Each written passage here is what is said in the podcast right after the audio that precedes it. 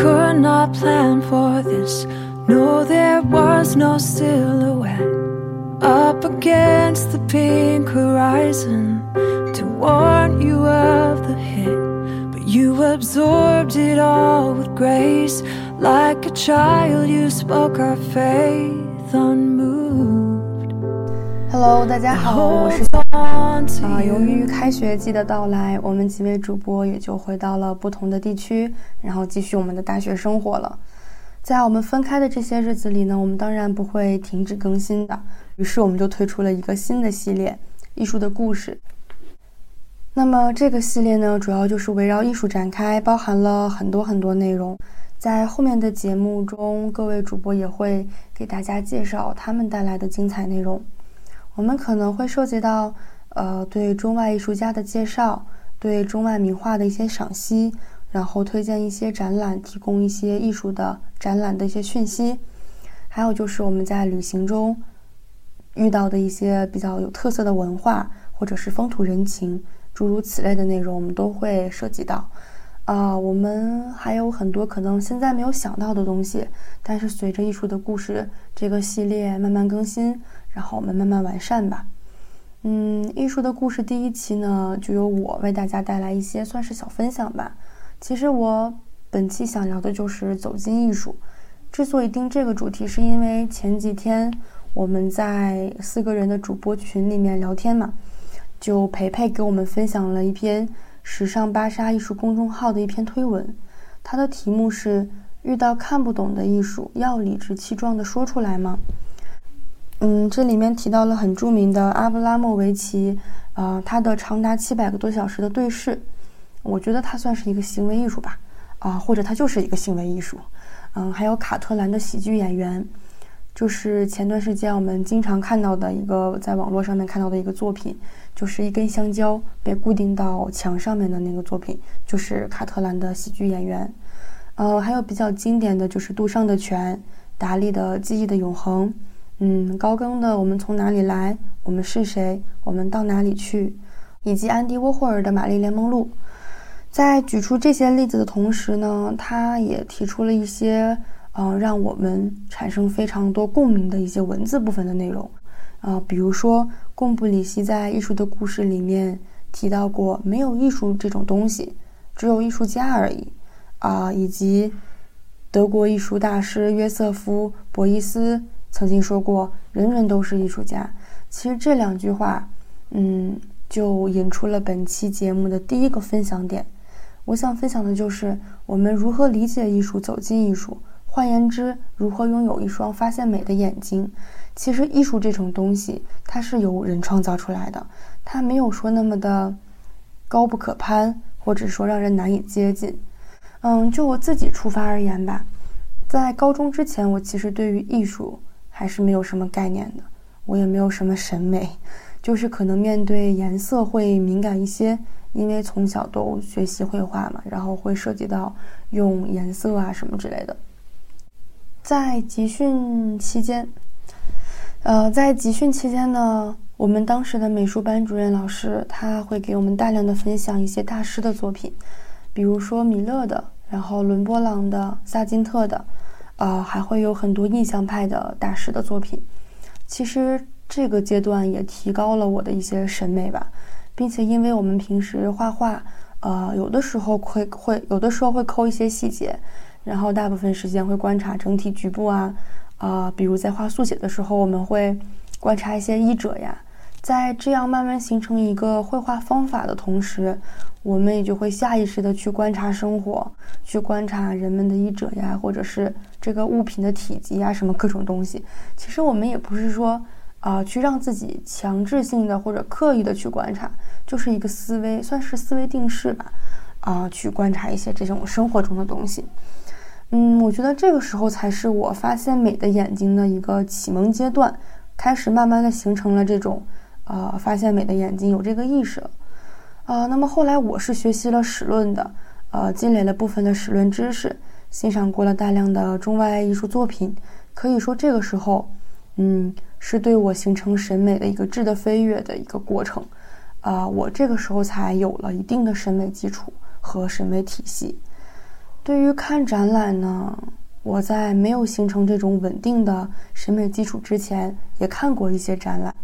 比如记忆最深的就是我在一七年成都的春熙路附近，偶然间正好逛到那里，就碰到了那个毕加索达利的真迹展。我在前面的节目中也提到过，就是我们假期限定那个主系列里面的一个节目。其实，在看这个展览的时候，我就有点大脑空白，我也会发出疑问，然后也会觉得看不明白。嗯，当时除了平面的作品之外，还有很多立体的作品，就会形成更多疑问，就觉得不太理解他想表达一个什么意思啊，或者是怎么怎么样。呃，后来有了一些这样的艺术素养之后，也去看过很多展览，就会发现真的感受不太一样了。呃，也会回过头再去看一些啊毕加索和达利的作品嘛，就会觉得，嗯，当年没有理解的一些点，可能现在有了新的感悟，不会再说那么多的提出疑问，更多的是自己去思考、去想、去想一些东西吧。嗯，我觉得后来看展变化最明显的就是，呃，停留在每个作品的面前时间变长了，脑袋不会空空了，就是思考的东西变多了。那么，对于没有怎么接触过这样系统教学，但却还是很热爱艺术的朋友们，该怎么办呢？我觉得最有效的方法就是多观察生活，多去看书，慢慢的，真的就会有不一样的一种感受和变化吧。你只有多细细的去观察生活了，才可能捕捉到一些，嗯，才能捕捉到自己到底喜欢什么样的、什么样的一些美，然后根据这样的美的方向，然后再去培养自己发现美的眼睛，这样循序渐进，慢慢的就会有很大的收获。啊，艺术来源于生活，但高于生活，但它我觉得是因为有人的创作嘛，才会体现得以体现。呃，所以大家不用觉得它高深到自己绝对不能理解。其实我认为最好的一次看展，就是面对作品有自己的想法和理解，嗯，然后跨越时空、跨越空间，啊，形成一种与这幅作品刚刚创作或者是说创作过程，这样形成一种奇妙的联动。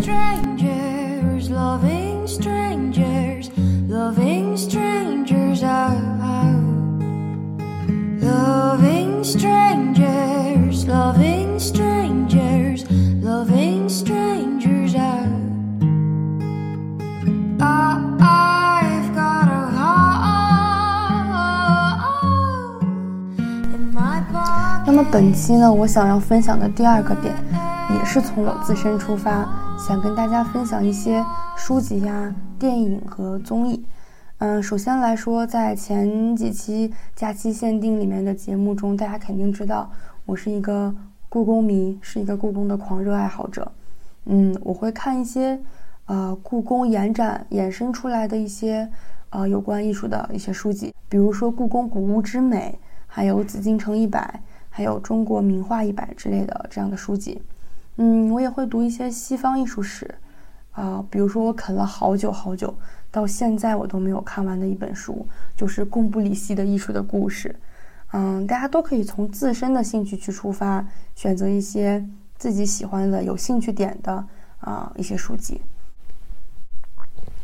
呃，对于电影呢，其实大家爱看的类型也不一定相同。因为电影这个东西真的是每个人的喜好都不一样，所以我在这只说一部电影吧，就是我之前也在假期限定主系列节目里面提到过的爱尔兰导演艾斯林沃什的《莫蒂》。这是一部根据真人真事改编的电影，里面的女主人公呢，她在现实生活中啊也是一位民间艺术家。如果大家有兴趣的话，可以去看一下。我们当时看这部电影的时候是刚刚美术集训了一个月。所以当时很疲惫，然后老师就给我们放了这部电影，就很治愈。嗯，如果大家有什么也很想分享的电影，也可以添加我们的小客服，啊，或者关注新浪微博，关注假期限定，然后白底黑字有 logo 有英文的，就是我们哈，啊，进入粉丝群，我们可以一起讨论。我们四位主播呢，其实经常会在群里面分享一些艺术资讯。然后我们四位主播也经常会在群里面分享一些艺术资讯或者有意思的文章。我记得很深刻的就是前段时间因为培培嘛，他很喜欢宫崎骏爷爷，啊，有一次我看完宫崎骏爷爷的《千与千寻》，我是重刷了一遍。大半夜我就给培培发了一段一篇小文章，就是说我的感受，然后看完之后我怎么怎么感动啊，各种各样的分析。第二天培培就给我又回了一篇小文章，就是分享一些我们产生的共鸣啊，或者是他觉得我哪些点说的他也觉得很认同，所以真的很欢迎大家跟我们进行一些分享啊，然后我们彼此激发一些呃灵感呀，或者是说我们产生一些共鸣。嗯，到时候我们也可以一起约着去看展览，啊，总之很期待大家的加入吧。嗯，那么关于综艺的分享，其实我也是从个人兴趣出发，比如说上新上新的故宫一二三都很好看，这部综艺其实是我悲惨集训时期的一缕光芒，还有就是我在故宫修文物、国家宝藏等等等等啊都非常好看。嗯，还有一个我觉得其实也很特别。《舌尖上的中国》也很好看，镜头里面记录的人间烟火非常积极的生动，有很多画面镜头，然后还有细节都是可以反复推敲，那里面的那种美感也是非常值得我们学习的。嗯，第三个分享的点呢，其实也不算是分享吧，就是想多多鼓励大家走进艺术，因为艺术真的真的会给大家带来意想不到的收获。嗯，那么接下来的日子呢，啊，带着一双发现美的耳朵，然后走进艺术，走进我们新的系列艺术的故事。希望通过这个系列，真的能够为大家带来一些新的知识，或者是说有趣的一些分享吧。啊，那么本期节目呢，大概的内容就是这些了。啊，下期的节目呢，将由培培为大家带来。嗯，非常值得期待。那么我们下期再见吧，拜拜。While I stand here with a visit from my past, I didn't invite you. I asked you very kindly to leave when I wanted you. Please do not remind me it was me that said, Please do not go. You don't know, you can't stay.